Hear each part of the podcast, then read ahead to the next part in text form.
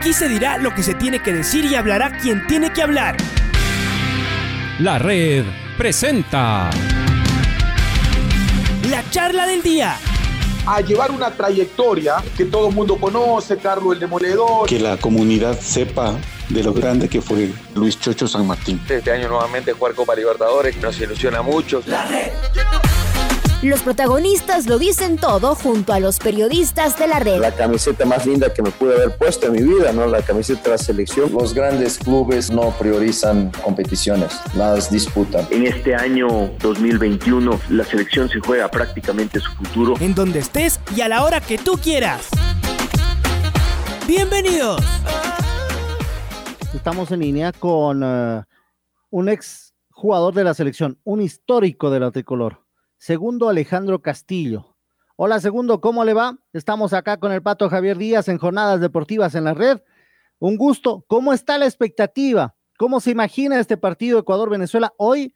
Bueno, siempre lo decimos, segundo, prohibido perder, ¿no? Pero este es un partido clave para seguir ahí en esta tercera posición que nos lleva al Mundial de Qatar 2022. Hola, segundo, ¿cómo le va? Luis Quiroz le saluda. Hola, ¿qué tal? ¿Cómo está? ¿Cómo le va? Eh, ¿Todo bien? ¿Usted, la expectativa, ya está con la tricolor? Sí, sí, contento, contento y bueno, feliz de que ya viene otra vez los partidos de la tricolor y bueno, hacer fuerza para que le vaya de lo mejor a la tri, ¿no?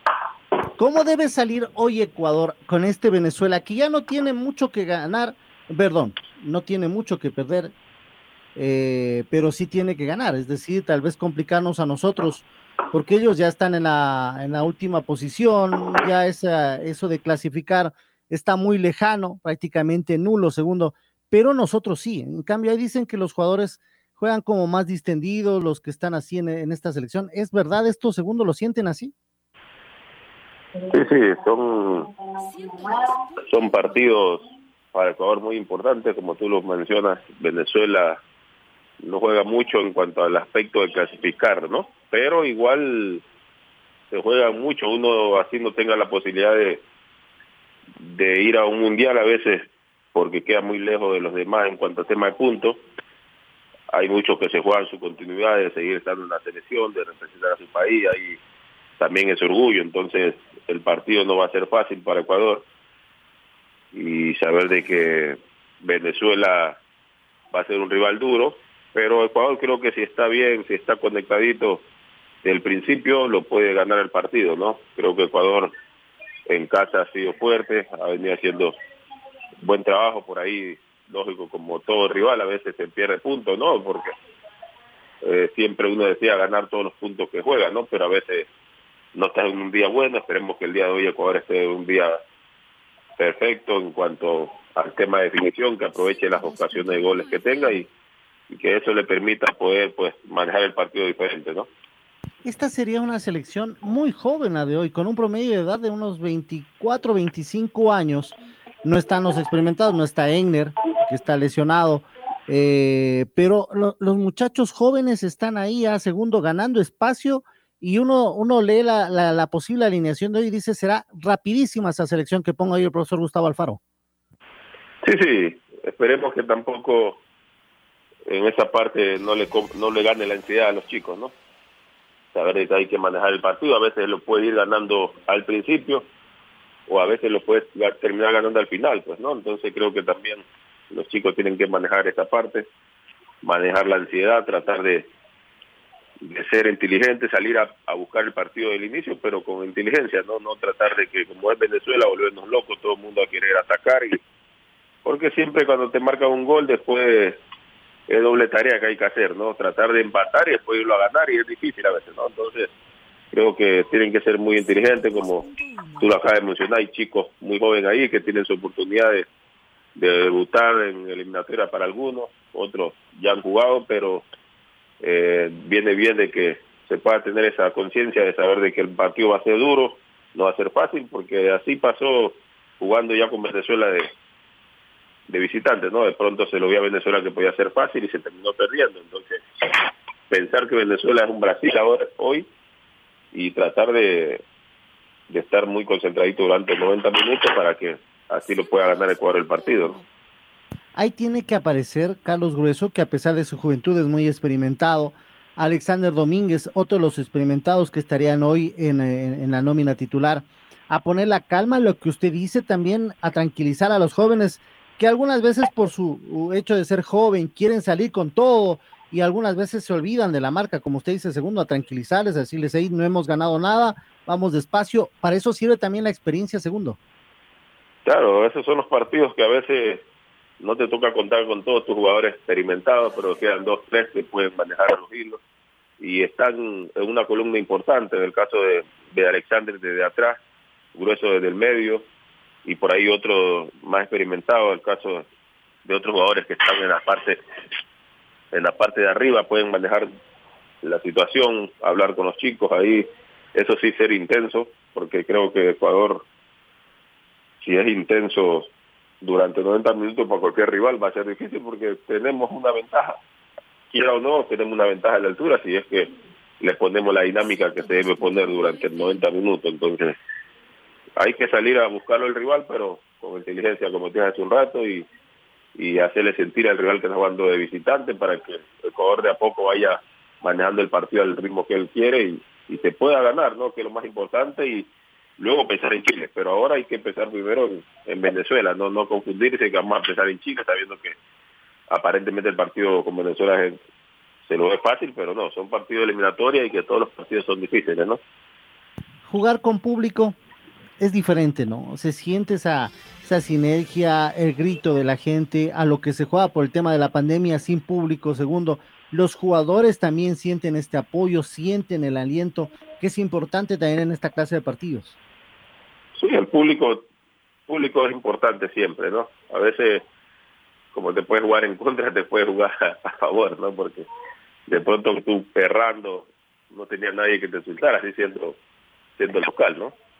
Entonces hay momentos donde el jugador a veces a veces también siente de que su hinchada a veces no, no tiene ese apoyo, se respalda, ¿eh? porque las cosas a veces no salen bien y la gente también ataca, ¿no? Así sea tu local, lo que sea, ¿no? Pero creo que la selección viene con un buen buen sabor de boca, la gente creo que va a ir a apoyar a Ecuador por todo lo que viene haciendo y, y tiene que ser así, ir a apoyar tu selección, ir a, hacerlo sentir la visita al rival y que pues Ecuador pueda al final de la de los 90 minutos darles alegría a toda la gente que va al estadio, a los que no van también durante los 90 minutos fuera del país, a los que toda la gente que están fuera del país, a los que están aquí, todo el mundo mandar esa energía positiva para que Ecuador pueda estar muy bien el día de hoy y poder ganar, ¿no? que es lo más importante.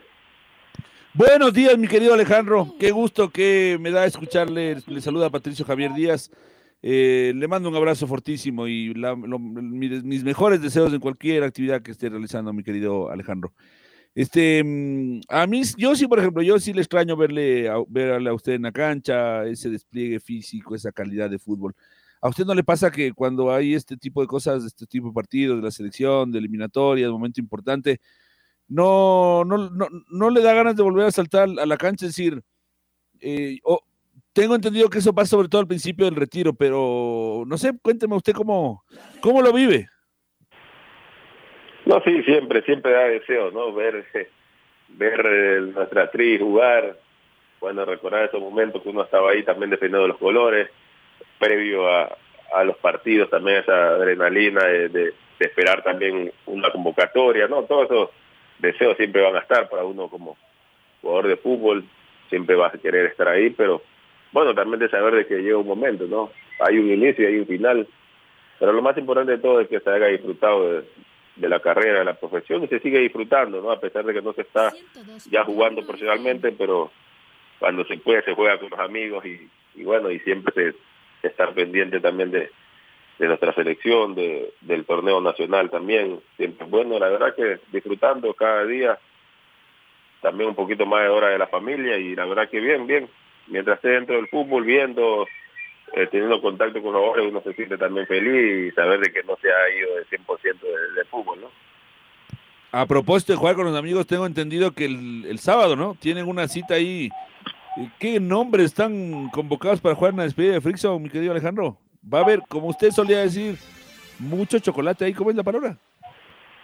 Sí, sí, vamos a, a rearmar un buen combo ahí que Frison ha invitado, es compañero de él, del Nacional, también de la selección.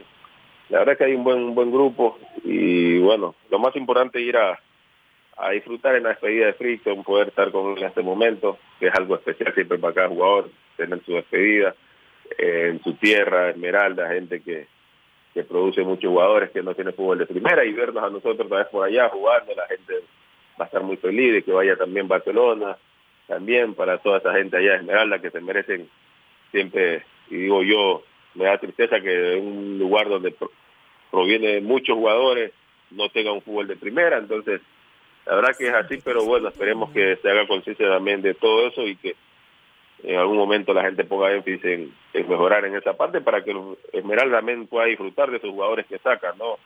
Continuamente, ¿no? Bueno, volviendo al partido de la selección, mi querido Alejandro, ¿cómo, ¿cómo lo vive usted a los partidos? Es decir, ¿le gusta ver con gente? ¿Le prefiere ver solo? No sé, ¿cuál es su, su ritual para ver un partido de la selección? No, normalmente lo veo con, con la familia. Cuando estoy aquí en casa siempre trato de verlo ahí con los niños y todo, pues, ¿no? Porque ellos también son futboleros y, y ahí están con esa esperanza de que coger gane y a veces, oye, que no, que va se va perdiendo, tranquilo, que, que se gana, se gana. y bueno, siempre se le trata de, transmitir eso a ellos también y bueno, se, siempre se, se concentra uno y deseándole siempre a la, a la selección de que le vaya bien. Pero sí, siempre trato de verlo con la familia y en lugares también donde uno pueda poderlo ver, porque a veces cuando si voy a un lugar público, más la gente es lo que comenta y no sabe entonces un poco, ¿no? Claro, y supongo que viéndole a usted, en cambio, no solo que comentarán, sino que le pedirán un autógrafo, una foto. Esa, esa parte del futbolista a veces puede ser un poquito, un poquito difícil, ¿no, Alejandro? Cuando usted quiere tener un poco de privacidad, ¿por qué? Y, y tanto, no tanto por eso, sino que dicen, ahí debe haber estado usted, ¿no? Pues digo, ya mi época ya pasó, ahora está todo otro, ¿no? Entonces, por ahí hay ese tema, ¿no? Pero yo digo que valorando que están ahí también y, y por algo están en la selección y haciendo un trabajo bueno, ¿no? Esperemos que se lo pueda cerrar con una clasificación. Ahora, en el puesto donde usted se movía está Carlos Grueso y delante de él está Moisés Caicedo. ¿Cómo ves a... Y, ah, y, el, los que están ahí en discordia son Méndez y, Franco. ¿Cómo ve desde la experiencia que usted tiene de jugar justamente ahí? ¿Cómo los ve estos muchachos? Todos ellos muy jovencitos, salvo Carlos Grueso, que es un poquito más experimentado, pero los otros son sub-23, creo, si no estoy mal. Yo lo veo, la verdad es que lo veo muy, muy bien a, a ellos, lo veo armando una buena dupla, una buena dupla y, y eso es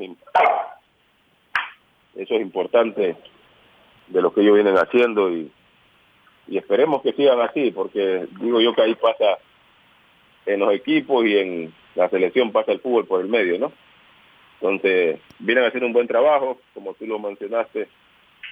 Hace un rato también Grueso es importante en la selección porque es el jugador con, mucho más recorrido que tiene la selección ahí y es bueno que siempre pues, trate de darle esa cuota de, experiencia a los chicos, a Franco, a, Moisés y a Méndez, a todos, ¿no? Porque Grueso es el jugador con más recorrido de ellos ahí, ¿no? Pero muy joven y y es bueno que pueda transmitirle eso a los, a los chicos y que se sientan a gusto y, y que puedan seguir produciendo lo que vienen produciendo con la selección.